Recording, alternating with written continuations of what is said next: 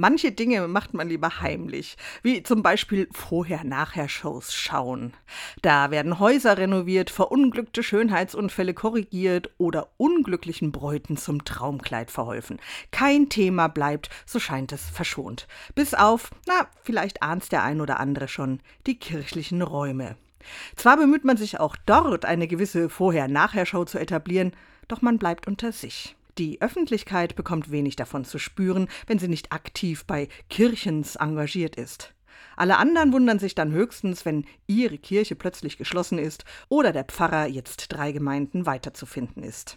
In einem Artikel las ich, dass Kirche ein solches Vorher-Nachher-Format sicher auch gut täte, inklusive aller bei diesen Shows üblichen Streitereien, tränenreichen Versöhnungen und einem Ergebnis, das dann zum Schluss meist alle glücklich macht. Alles würde von Fremden, also einer kirchenfernen Jury, neugierig unter die Lupe genommen werden, die scheinbar in Stein gemeißelte Uhrzeit für den Sonntagsgottesdienst oder labbrige Oblaten.